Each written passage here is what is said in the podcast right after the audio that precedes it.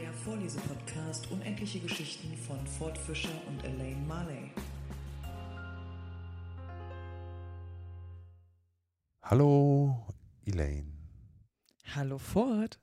Und hallo ihr da aus dem Internet, ihr lieben Leute. Ähm, ja, wir haben leider irgendwie eine Woche ausgesetzt. Geht so nicht irgendwie, sich immer jeden Tag zu treffen. Also ma- manchmal kann ich, manchmal kannst du nicht, manchmal kannst du, manchmal kann ich nicht. Alles irgendwie blöd. Aber wir haben es trotzdem geschafft und dann halt eine, mit einer Woche Versatz sozusagen Richtig. erscheinen wir dann wieder in euren Ohren. Also letzte Woche ist einfach ausgefallen. Und ich kündige jetzt schon mal an, dass irgendwie die beiden letzten Märzwochen auch ausfallen werden, weil ich dann nämlich wieder mal reisen werde. Ich habe nämlich das Zugreisen für mich entdeckt. Zugreisen ist ja echt. Was Schöneres gibt es, glaube ich, gar nicht. Du, das ist Geschmackssache, aber schön, dass du für dich Zugreisen entdeckt hast. Zugreisen ist super entspannt. Du sitzt einfach da, du kannst die Augen schließen, du kannst Podcast hören, du kannst lesen, du kannst irgendwelche Serien schauen oder was auch immer. Du kannst durch den Zug laufen, du kannst Leute treffen, du kannst dich in den Speisewagen setzen und da irgendwelche Köstlichkeiten zu dir nehmen, frisch zubereitet. Also doch, Zugfahren macht so richtig und man kommt an, ne? Man, man, man kommt an. Genau, die Frage ist nur wann, aber man kommt an. Das ist richtig. Ja, aber also meine nächste Zugreise, die jetzt ansteht, die dauert so insgesamt zwölfeinhalb Stunden mit 16 Minuten Umsteigezeit. Okay.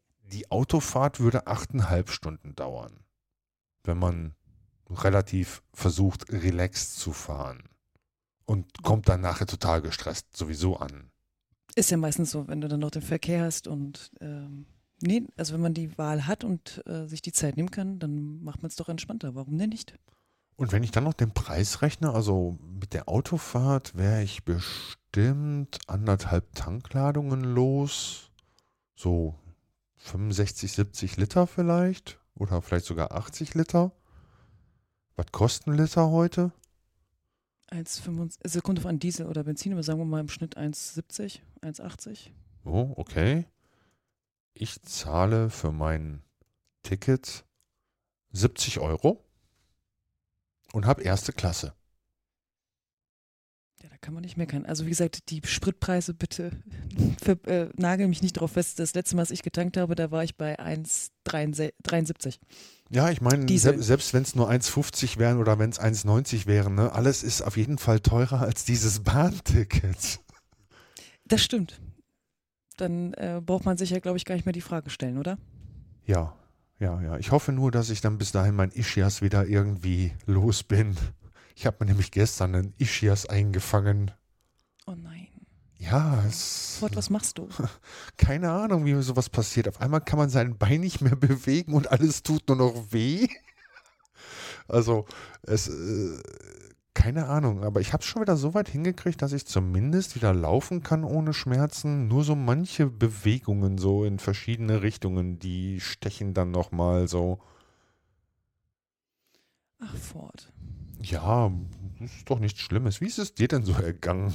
Was hast du denn für dich entdeckt in den letzten zwei Wochen? Oder hast du gar nichts entdeckt und nur irgendwas erlebt oder auch gar nichts erlebt und nur irgendwas gedacht oder auch gar nichts gedacht und nur herum?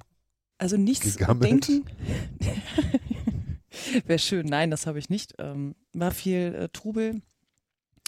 Es hat geschneit, wohlgemerkt. Äh, Es hat geschneit, ja, ja. Ich war Ja, ja, unterwegs und, und selbst da war Schnee und kalt und zurück hier in Prag so, hm, Mantel erstmal aufknöpfen, ist viel zu warm. Nee, also hier musstest du tatsächlich äh, mehrfach die Jacke besser zumachen als aufmachen. Und ansonsten, ja, vieles war üblicher Wahnsinn, viel Trubel. Hast du denn einen Schneemann gebaut? Nee, leider nicht. Aber das Also- gehört doch dazu, wenn es schneit, dass man einen Schneemann baut oder mindestens einen Schneeball wirft. Also es hat gerade gereicht für ein Smiley im Schnee, weil so lange war der Schnee auch gar nicht liegen geblieben. Du hast jetzt nicht in den Schnee gepinkelt und dann Smiley erzeugt. Nein, gelber Schnee geht ja mal gar nicht. Nein, ich habe es Tatsache wirklich mit dem Finger gemacht, habe einfach Punkt, Punkt, Komma, Strich, fertig ist das Mondgesicht. Nein, ich habe einfach ein Smiley gemalt. Und dann war er auch schon wieder geschmolzen. Das ist ja kein Schnee, das ist ja Pulver. doch. Nein, also allein wirklich, wenn du dicke, dicke Flocken hast, ähm, richtig cool. Bisschen spät, aber immerhin. Naja, Ende Februar, Anfang März ist ja noch tiefer Winter. Der Frühling fängt offiziell am 21. März an. Es sind noch zwei Wochen bis dahin. Und jetzt sind zwei Wochen vergangen, also waren es bis dahin sogar schon vier Wochen. Tiefster Winter, da kann es ruhig schneien. Ich habe damit kein Problem, ich liebe Schnee. Außer, dass du keine Schneemänner baust, Schneemänner baust oder Schneefrauen. Würdest du eher Schneemänner oder Schneefrauen bauen? Das liegt im Auge des Betrachters. Achso, die sind geschlechtsneutral. Genau, die sind in erster Linie witzig. Wenn man so viel Schnee hat, dass man einen Schneemann, eine Schneefrau, eine Schnee was auch immer bauen kann. Aber bisher lag nicht so viel Schnee, dass man es hätte machen können. Ich kann mich daran erinnern, dass einmal in meinem Leben so viel Schnee lag, dass wir ein Iglo bauen konnten. Echt? Was dann auch echt mehrere Wochen sogar vielleicht gestanden hat. Ja, doch. Es war Krass. möglich. Damals, TM. Anno Knips. Aber um auf deine Frage zurückzukommen, äh, dass du für dich ja Zugfahren entdeckt hast. Ich bin Ende März im Disneyland. Ja, das ist ja Zukunft. Ja, bei dir Zugfahren ja auch. Stimmt. Also seht euch vor, denn Ende März wird euer Podcatcher leider leer bleiben. Aber danach wird vielleicht die Folge umso cooler. Vielleicht machen wir dann ja auch eine Doppelfolge oder so. Richtig. Und ich denke mal, jetzt ist auch ein guter Zeitpunkt, falls du es noch nicht mal getan hast, Ford. Wir haben ja auch eine E-Mail-Adresse. Ja, genau. Ähm, lass uns mal live rausschalten in das Hauptquartier der Google Datencenter zu unserer Korrespondentin Elaine Marley. Elaine Marley, du stehst jetzt live neben dem Mail-Server. Was sagt denn der Mail-Server? Ja, Ford, vielen Dank. Hier rauscht es äh, ziemlich dolle, aber es bleibt standhaft, die Technik läuft und wir können einfach nur mitteilen, die unendliche Geschichten.podcast.gmail.com erwartet eure E-Mails mit sämtlichen Sachen, die ihr uns erzählen wollt, von Feedback, von Kritik, von Wünschen, Anregungen, alles, was das Herz begehrt, schreibt uns auf die unendliche Geschichten.podcast.gmail.com. Und damit gebe ich zurück an Ford. Danke, danke, danke, Elaine. So, dann sind wir zu, wieder zurück im Hörspielstudio sozusagen und befinden uns irgendwo in Amerika zu den Zeiten, als Tom Sawyer sein, Umtrie sein, sein Wesen umgetrieben hat. Wie sagt man? Um, umtriebig war? Umtriebig war. Ha, so einfach geht's. Und wir erinnern uns, dass Tom also in der Sonntagsschule war und dort die Fragen beantworten musste des ähm, Herrn Richter zu den Namen der ersten beiden Jünger, worauf er mit David und Goliath antwortete. Naja, und was danach geschie, geschah, das ähm, hat man uns leider enthalten. Und damit startet das fünfte Kapitel. Ungefähr um halb zehn begann die kleine Glocke der Kirche zu läuten und sogleich begann das Volk zur Morgenpredigt herbeizuströmen. Die Sonntagsschulkinder zerstreuten sich durchs ganze Haus und nahmen Plätze bei ihren Eltern ein, um unter Aufsicht zu sein. Tante Polly kam und Tom, Sid und Mary saßen bei ihr. Tom wurde zunächst der Kanzel platziert, um so weit wie möglich vom offenen Fenster und dem Sommer draußen entfernt zu sein. Das Volk füllte die Kirche. Der alte, gichtbrüchige Postmeister, der bessere Tage gesehen hatte, der Major und seine Frau, denn es gab einen Major neben den vielen anderen unnützen Dingen, der Ortsrichter, Die Witwe Douglas, zart, klein und lebhaft, eine edle, gutherzige Seele und immer obenauf. Ihr Haus war das einzige Steinerne im Dorf und das gastfreieste und bei Festlichkeiten verschwenderischste, das St. Petersburg aufweisen konnte. Lawyer Riverson, dann die Schönheit des Dorfes, gefolgt von einem Haufen elegant gekleideter, mit allerhand Vierlefanz behangener junger Herzensbrecher, dann all die jungen Ladendiener des Dorfes, alle gleichzeitig, denn sie hatten im Vestibül gestanden, Süßholz raspelnd, eine öltriefende, einfältige Schutztruppe, bis das letzte Mädchen Spießruten gelaufen war. Und zuletzt von allen kam der Musterknabe, Willie Mofferson, seine Mutter so sorgsam an der Hand führend, als wäre sie aus Glas. Er brachte seine Mutter stets zur Kirche und war der Liebling aller alten Damen. Das junge Volk hasste ihn. Er war zu gut, und dann war er ihnen oft gar zu oft als Muster vorgehalten worden. Sein weißes Taschentuch hing ihm aus der Tasche, so war es damals Sonntagmode. Tom hatte kein Taschentuch und verachtete jeden Jungen, der eins hatte. Da die Versammlung jetzt so ziemlich vollzählig war, läutete die Glocke nochmals zur Mahnung für Nachzügler und Müßige, und dann senkte sich eine große Stille auf die Kirche, nur unterbrochen durch das Kichern und Wispern auf dem Chor. Der Chor kicherte und wisperte immer und überall während des ganzen Gottesdienstes. Es hat einmal einen Kirchenchor gegeben, der nicht schlecht erzogen war. Aber ich weiß nicht mehr wo. Es ist schon eine ganze Reihe von Jahren her und ich kann mich wahrhaftig nicht mehr an die Einzelheiten erinnern. Aber ich glaube, es war in einem fremden Lande. Der Geistliche gab das Lied an und las es nach einer ganz besonderen, in dieser Gegend sehr beliebten Manier in singendem Ton herunter. Seine Stimme begann mit schwachem Flüstern, wuchs beständig an, bis sie einen Punkt erreichte, wo sie unter Herausstoßung des letzten Wortes plötzlich abbrach, wie ein Springbrunnen herunterplumpste. Er galt als wundervoller Vorleser. Bei allen kirchlichen Versammlungen wurde er aufgefordert, Verse vorzutragen, und wenn er damit fertig war, hoben die Ladies ihre Hände und ließen sie wieder in den Schoß fallen und verdrehten die Augen und schüttelten die Köpfe, als wollten sie sagen Worte können hier nichts sagen. Es ist zu wundervoll, zu wundervoll für diese Erde. Nach dem Liede begann der Reverend Mr. Sprague eine Art Tagesbericht, in dem er sich über Nachrichten von Meetings und Versammlungen und tausenderlei Dinge verbreitete, bis alle Weltlust aus dem heiligen Hause gewichen zu sein schien, eine seltsame Mode, die überall in Amerika zu finden ist, sogar in den großen Städten und bis in unser Zeitalter des Zeitungsüberflusses hinein. Und jetzt kam die Predigt. Es war eine gute, leutselige Predigt und ging bis ins Einzelne. Sie beschäftigte sich mit der Kirche und mit den Kindern der Kirche, mit den anderen Kindern des Dorfes, mit dem Dorfe selbst, mit dem Lande, mit dem Staat, mit den Behörden, den einzelnen Staaten, mit den Vereinigten Staaten, mit dem Kongress, mit dem Präsidenten, mit den Staatsdienern, mit den armen, sturmumtosten Seefahrern, mit den unter dem Joch ihrer Monarchen seufzenden Millionen Europas und des Orients, mit den Glücklichen und Reichen, die nicht Augen haben zu sehen und Ohren zu hören, mit den armen Seelen auf fernen Inseln und schloss mit der Bitte, dass seine Worte auf guten Boden fallen und der einst hundertfältige Frucht tragen möchte. Amen. Darauf folgte Kleiderrasseln, und die Versammlung setzte sich. Der Knabe dessen Geschichte dieses Buch enthält, hatte keine Freude an dieser Predigt.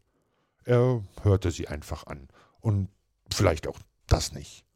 Doch merkte er sich einzelne Details daraus, ganz unbewusst, denn wie gesagt, er achtete kaum darauf, aber er kannte den Sermon des Geistlichen schon längst und bemerkte es sofort, wenn mal irgendein neuer Passus eingeschoben war, und das empfand er dann als unangenehm. Er hielt Beisätze und Abweichungen von den Althergebrachten für unnobel und Unrecht. Während der Predigt setzte sich eine Fliege auf den Sitz des Kirchenstuhls vor ihm und marterte ihn durch das fortwährende Aneinanderreiben ihrer Beine. Dann umarmt sie ihren eigenen Kopf und drückt ihn so stark, dass die Glieder am Kopf angewachsen zu sein schienen, fesselte ihre Flügel mit den Hinterbeinen und presst sie an den Körper wie ein Überrock und verrichtete ihre ganze Toilette mit einer Ruhe, als fühle sie sich vollkommen sicher. Und so war es auch, denn als sich Toms Hand ihr näherte, um sie zu erwischen, blieb sie ruhig sitzen. Tom dachte, wenn sich ihm diese Beschäftigung bei Beginn der Predigt geboten hätte, würde es ein angenehmer Zeitvertreib für seinen Geist gewesen sein. Aber beim Schlusssatz begann seine Hand sich zu krümmen und sich vorwärts zu bewegen. Und im Augenblick, da das Amen gesprochen wurde, war die Fliege eine Kriegsgefangene. Seine Tante sah es und veranlasste ihre Befreiung. Der Geistliche gab seinen Text an und behandelte den ersten Teil mit so gründlicher Langeweile, dass manch ein Kopf zu nicken begann. Ein anderer Teil wieder war so voll Feuer und Schwefel und setzte der Versammlung so zu, dass sie ganz geknickt und so geklein und nichtig erschien, dass es kaum der Erwähnung wert ist. Tom zählte die Seiten der Predigt, und nach dem Gottesdienst wusste er stets ganz genau, wie viel es gewesen waren aber über die Predigt selbst wusste er selten etwas anzugeben. Diesmal indessen gab er doch für eine kleine Weile Obacht. Der Geistliche gab eine lange und rührende Schilderung vom Wiedersehen irdischer Schafe im Paradiese, wenn Löwe und Lamm beieinander liegen würden und ein kleines Kind sie am Gängelbande führen könnte. Aber Pathos, Eifer, Moral, alles war verloren an dem kleinen Burschen, er dachte bloß an die Herrlichkeit dieses Heldendarstellers unter den unsichtbaren Wesen, und er stellte sich vor, wie schön es sein müsse, dieses Kind darzustellen, wenn der Löwe ein zahmer Löwe sein würde. Bei der Schlussbetrachtung geriet er dann wieder in tiefe Leiden. Er erinnerte sich plötzlich eines Schatzes, den er besaß, und zog ihn hervor. Es war ein großes, schwarzes Ungeheuer mit schrecklichen Kinnbacken. Kneifzangen, sagte Tom. Es befand sich in einer Zündholzschachtel. Das Erste, was das Tier tat, war, ihn in den Finger zu beißen. Ein tüchtiger Nasenstüber folgte, und das Tier flog in einen Kirchenstuhl, wo es liegen blieb. Der verwundete Finger wanderte in Toms Mund. Das Tier lag auf dem Rücken, hilflos mit den Beinen strampelnd, unfähig aufzustehen. Tom sah es und griff danach, aber es befand sich außerhalb seines Bereiches. Irgendjemand wollte sich auf den Stuhl niederlassen, sah das Tier ebenfalls und warf es kurzerhand herunter. Plötzlich kam ein herrenloser Pudel des Weges, trübselig, faul infolge der Sommerhitze, gelangweilt durch die Gefangenschaft und sich nach einem Abenteuer umsehnend. Er entdeckte das Tier. Sein Schwanz richtete sich empor und begann zu wedeln. Er betrachtete seinen Fund, ging um ihn herum, beschnüffelte ihn aus sicherer Entfernung, ging wieder im Kreis herum, kam näher und beschnüffelte ihn dreister, hob dann die Lefzen, schnappte nach ihm, ohne ihn zu fassen, wiederholte diese Prozedur mehrmals, begann zu spielen, legte sich, das Tier zwischen den Pfoten und setzte seine Untersuchungen fort, wurde bald müde, gleichgültig und vergaß schließlich sein Spielzeug. Sein Kopf sank herab und sein Kinn drückte immer mehr auf den Feind, welcher ihn plötzlich gepackt hielt. Es ertönte ein scharfes Geheul. Des Pudels Kopf schnellte in die Höhe und das Tier flog ein paar Meter weit fort und lag nun wieder hilflos auf dem Rücken. Die nächstsitzenden Zuschauer stießen sich mit geheimem Vergnügen an. Einzelne Gesichter verschwanden hinter Fächern und Taschentüchern, und Tom war ganz glücklich. Der Hund machte ein böses Gesicht und war wohl auch so gestimmt. Er war im Herzen gekränkt und brütete Rache. So ging er wieder zu dem Tier und machte einen neuen, heftigen Angriff, indem er von verschiedenen Punkten eines Kreises aus, dessen Mittelpunkt sein Opfer bildete, auf dieses zusprang, mit den Vorderpfoten dicht vor seinem Auge fuchtelte, mit den Zähnen nach ihm schnappte und den Kopf dicht vor ihm schüttelte, dass die Ohren flogen. Nach einer Weile wurde es ihm wieder langweilig. Er begann ein Spiel mit einer Fliege, aber das bot keinen rechten Ersatz. Daraufhin lief er ein paar Mal im Kreis herum, die Schnauze dicht an der Erde, und bekam auch das satt. Er gähnte, seufzte und vergaß das Tier völlig und setzte sich gerade darauf. Wieder ein durchdringender Schrei und der Pudel sprang hilfesuchend auf einen Stuhl. Das Geschrei dauerte fort und der Pudel tanzte dicht vor dem Altar herum, lief einen Gang hinunter, sprang an der Tür in die Höhe und flehte um menschliche Hilfe. Seine Angst nahm fortwährend zu, bis er plötzlich wie ein behaarter Komet in seinem Weltenraum herumfuhr. Schließlich verließ der zum Wahnsinn getriebene Dulder seine Bahn und sprang auf den Schoß seines Herrn. Dieser warf ihn aus dem Fenster, und die Stimme des unglücklichen Geschöpfes entfernte sich und er starb in der Ferne. Inzwischen saß die ganze Versammlung, rot vor unterdrücktem Lachen, und die Predigt hatte völlig aufgehört. Jetzt wurde sie wieder aufgenommen, aber sie ging stockend und abgerissen vor sich, und mit der Aufmerksamkeit war es nichts mehr, denn selbst die heiligste Andacht war beeinflusst durch schlecht unterdrückte, höchst unheilige Heiterkeit, als wenn der arme Geistliche irgendeinen schlechten Witz gemacht hätte. Es bedeutete eine wahre Erleichterung für die Versammlung, als der Gottesdienst zu Ende und der Segen gesprochen war. Tom schlenderte höchst gemütlich heim und dachte bei sich, so ein Gottesdienst wäre doch ganz nett, wenn ein bisschen Abwechslung dabei sei. Nur ein Gedanke quälte ihn. Er hatte allerdings die Absicht gehabt, den Hund mit seiner Beißzange spielen zu lassen, aber er hätte sie nicht fortschleppen sollen. Was für eine Predigt. Muss das Spaß gemacht haben. Deswegen sind ja wahrscheinlich auch heutzutage so Hunde in der Kirche nur noch extrem selten erlaubt. Ja, durchaus. Kann ein Grund sein. Aber krass.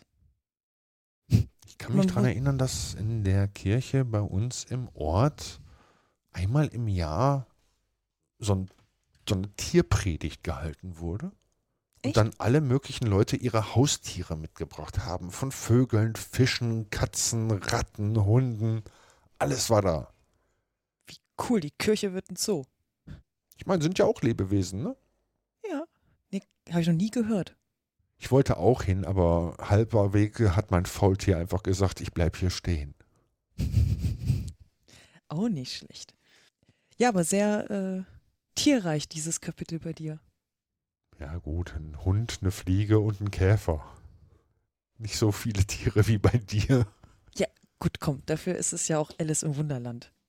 Ich habe mir übrigens Geschichten über den Autor erzählen lassen. Okay.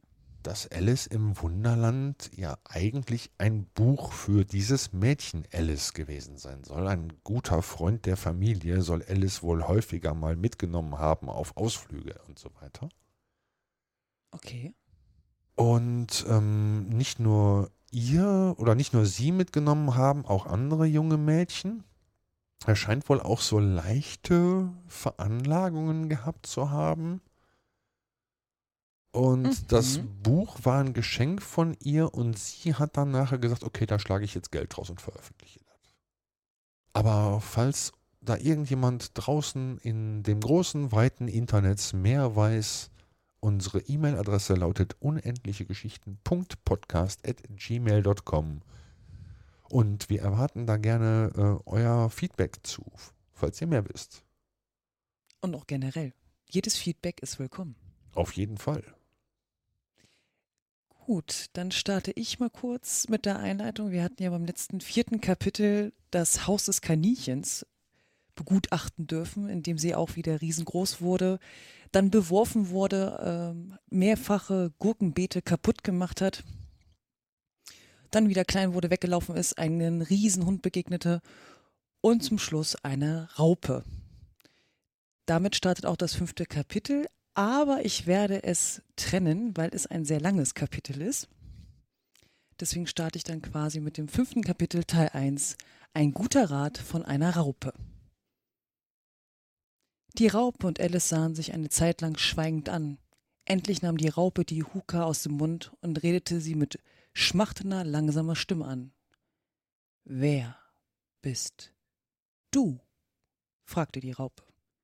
Das war kein sehr guter Anfang einer Inter Unterhaltung. Alice antwortete etwas befangen. Ich. Hm, ich weiß es nicht recht. Diesen Augenblick. Vielmehr, ich weiß, wer ich heute früh war, als ich aufstand, aber ich glaube, ich muss seitdem ein paar Mal verwechselt worden sein. Was meinst du damit? Fragte die Raupe streng. Erkläre dich deutlicher. Ich kann mich nicht deutlicher erklären, fürchte ich, Raupe, sagte Alice, weil ich nicht ich bin. Sehen Sie wohl. Ich sehe nicht wohl, sagte die Raupe. Ich kann es wirklich nicht besser ausdrücken, erwiderte Alice sehr höflich, denn ich kann es selbst nicht begreifen. Und wenn man an einem so Tag so oft klein und groß wird, wird man ganz verwirrt.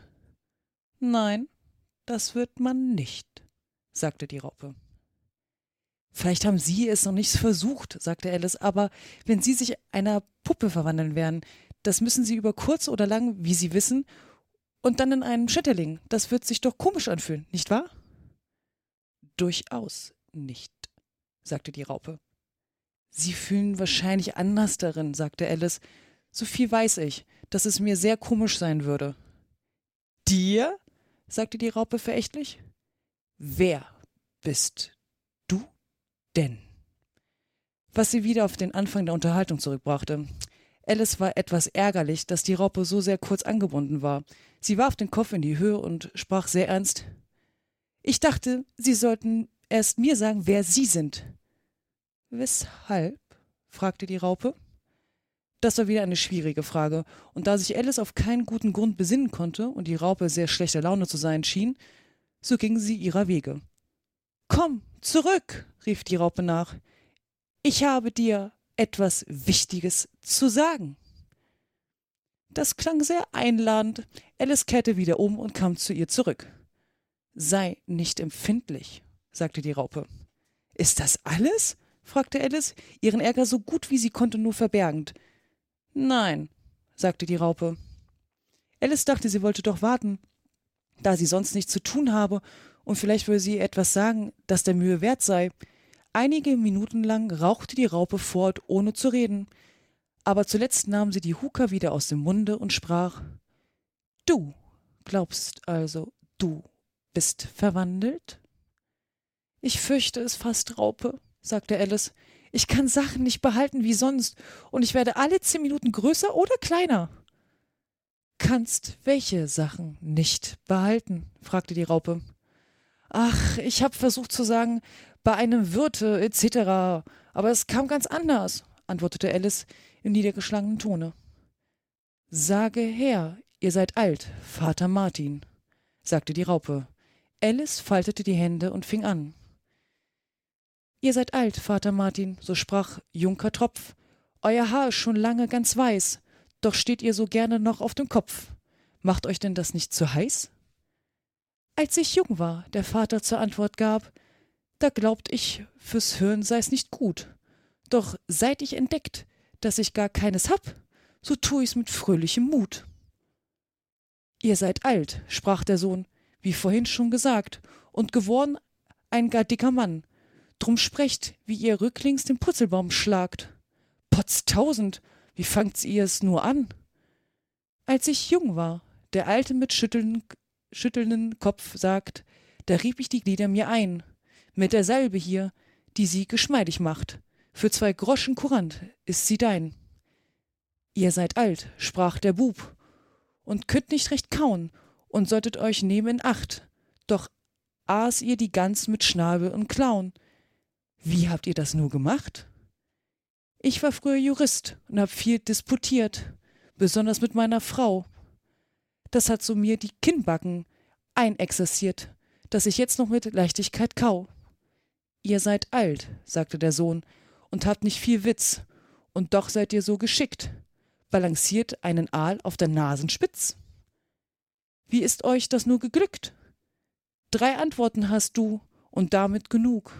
Nun lass mich kein Wort mehr hören. Du guck in die Welt, tust so überklug. Ich werde dich Mores lehren.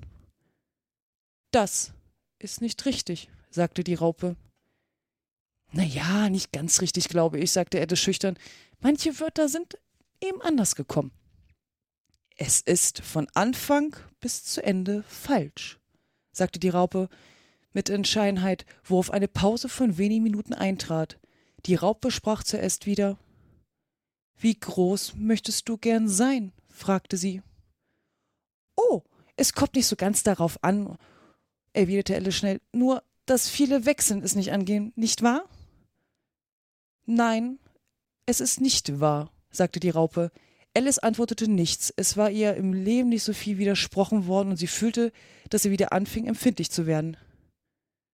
Bist du jetzt zufrieden? Sagte die Raupe. Etwas größer, Frau Raupe, wäre ich gern, wenn ich bitten darf, sagte Alice. Drei und einen halben Zoll ist gar zu winzig. Es ist eine sehr angenehme Größe, finde ich, sagte die Raupe und richtete sich dabei in die Höhe. Sie war gerade drei Zoll hoch. Aber ich bin nicht daran gewöhnt, verteidigte sich die arme Alice in weinerlichem Tone. Bei sich dachte sie, och, ich wünschte, all diese Geschöpfe nähmen nicht alles gleich übel. Du wirst mit der Zeit gewohnt werden, sagte die Raupe, steckte ihre Huka in den Mund und fing wieder an zu rauchen. Diesmal wartete Alice geduldig, bis es ihr gefällig wäre zu reden. Nach zwei oder drei Minuten nahm die Raupe die Huka wieder aus dem Munde, gähnte ein bis zweimal und schüttelte sich. Dann kam sie von dem Pilze herunter, kroch ins Gras hinein und bemerkte bloß beim Weggehen eine Seite macht dich größer, die andere Seite macht dich kleiner. Eine Seite wovon? Die andere Seite wovon? dachte Alice bei sich. Von dem Pilz, sagte die Raupe, gerade als wenn sie laut gefragt hätte, und im nächsten Augenblick war sie nicht mehr zu sehen. Alice blieb ein Weilchen gedankenvoll vor dem Pilze stehen, um ausfindig zu machen, welches seine beiden Seiten seien, und da er vollkommen rund war, so fand sie die Frage schwierig zu beantworten. Zuletzt aber reichte sie mit beiden Armen, so weit sie herum konnte, und brach mit jeder Hand etwas vom Rande ab. Nun aber, welches ist das Rechte? sprach sie zu sich und biss ein wenig von dem Stück in ihrer rechten Hand ab, um die Wirkung auszuprobieren. Den nächsten Augenblick fühlte sie einen heftigen Schmerz am Kinn, es hatte an ihren Fuß angestoßen. Über diese plötzliche Verwandlung war sie so erschrocken, aber da war gar keine Zeit mehr zu verlieren, da sie sehr schnell kleiner wurde. Sie machte sich also gleich daran, etwas von dem anderen Stück zu essen. Ihr Kinn war so dicht an ihren Fuß gedrückt, dass ihr kaum Platz genug blieb, den Mund aufzumachen. Endlich aber gelang es ihr, ein wenig von dem Stück in ihrer linken Hand herunterzuschlucken.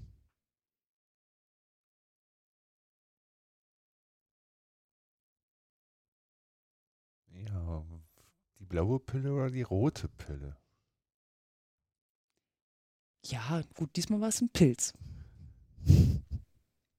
Ja, Pilze sind ja auch, wenn das ein Fliegenpilz ist, dann macht der bestimmt auch was mit deinem Kopf. Der macht dich nicht nur klein oder groß. Tja, ich kann es hier gar nicht sagen, es ist nicht mal ein Bild vom Pilz da. Also man sieht hier zwar äh, in der Geschichte ein Bild von der Raupe, aber nicht vom Pilz. Ich glaube, in dem Film ist der rot mit weißen Punkten, ne? Ich muss zu meiner Schande gestehen, ich habe ewig Alice im Wunderland nicht mehr geguckt. Ich kann es dir gar nicht sagen. Weil du es jetzt liest. Ich weiß es wirklich nicht. Ja, ich meine, du hast es nicht geguckt, weil du es jetzt liest. Nee, auch so. Ja, nee, ist auch ist okay. Ich meine, die hätten beim letzten Mal im letzten Kapitel irgendwie den Pilz ein bisschen beschrieben und der wäre auch rot gewesen oder so. Oder ist es einfach nur in meiner Fantasie so entstanden? Man bleibt gespannt. Ich werde mal gucken. Blätter mal zurück irgendwann, wenn du mal Zeit Genau. hast. Mach ich. Ich recherchiere mal, wie der Pilz war. Nachher kommt so raus, hm, der wurde gar nicht beschrieben. Genau, war auch gar nicht einmal erwähnt worden, aber gut. Man weiß es nicht. Aber ich glaube, das hier ist an der Stelle ganz gut, äh, ähm, den Break zu setzen. Mhm. Aber Kann- ja, typisch Alice. Genau. Unterhält sich dann mit einer Raupe, die, ich glaube, wenn sie dreieinhalb Zoll groß ist und dann konnte sie so gerade eben so über den Pilz gucken. Und dann die Mhm. Raupe noch mal drei Zoll groß, dann muss er den Kopf schon echt nach oben strecken, so, wenn jemand doppelt so groß ist wie du quasi. Auf jeden Fall. Aber komm, es ist eine coole Raupe. Aber so, das müssen Kinder ja grundsätzlich machen. Die müssen ja grundsätzlich den Kopf nach oben Recken. strecken. Mhm. Das stimmt. Ja, aber auch dieses Gedicht Vater Martin. Das hat sich mir so ganz nicht erschlossen. Du, ganz ehrlich, mir auch nicht. Ich habe es ja schon gelesen gehabt, dachte so, okay. Ähm, ich weiß auch nicht, was das sein sollte, aber gut. So dieses, du bist alt geworden, sagt der Sohn. Und äh, warum? Wieso? Mhm, dann, du bist alt geworden, sagte dann der Bub. Ja, guck an. Ja. Okay. Dann war er Jurist. Naja. Naja, wir werden gespannt weiterverfolgen. Also ich zumindest. Definitiv. Dankeschön. Es bleibt spannend. Ich danke dir. Und euch danke fürs Zuhören und hoffentlich auch schon mal im Voraus fürs Feedback. Auf jeden Fall. Wir sind gespannt. Wir freuen uns über jede Nachricht. Schreibt uns. Und hört euch Okili Dokili an. Genau, in diesem Sinne. Tschüss. Tschüss. So, Habt ihr den Link geschickt? du hast mir den Link geschickt. Ja, ich habe jetzt übrigens die Oakley. Aufnahme, äh, die Aufnahme jetzt abge also beendet, ne? Deaktiviert. Ja, die war auch gut. Ich brauche gar keine Kopie. Also, das Studio Link ist in letzter Zeit echt super stabil geworden. Ja? Schön. Sehr schön. Pass auf, wir machen das dann mal wie folgt, da ich ja auch mal rauchen möchte, wie du es ja weißt bei jedem Mal. Wir schalten mal- dann mal um ins andere ähm, Gedöns. Ins andere Gedöns, genau. Ich werde mal mein neues Headset probieren und mal gucken, was du dazu sagst. Du hast das Handy jetzt diesmal. Headset Ja, ja, und da einen war Elefanten wieder. im Hintergrund. Welche Elefanten? War da nicht irgendwas im Hintergrund gerade? Ne? Nein? Okay. Außer, dass ich äh, was aufgemacht habe, also sprich äh, ah, Reißverschluss. ah, das war das Geräusch, okay. Wow, Headsets im Reißverschluss, so over-ear. Nee, es ist wirklich so, so, so doppel hier Kopfhörer, keine Ahnung. Ich werde dir mal ein Bild schicken. Genau, schick mir mal ein Bild. Aber erstmal, ich dock Ja, das ja, an ja, und dann rufe ich dich an. Dock das ans Telefon. Bis gleich. Alles klar, bis gleich. Ciao. Ciao.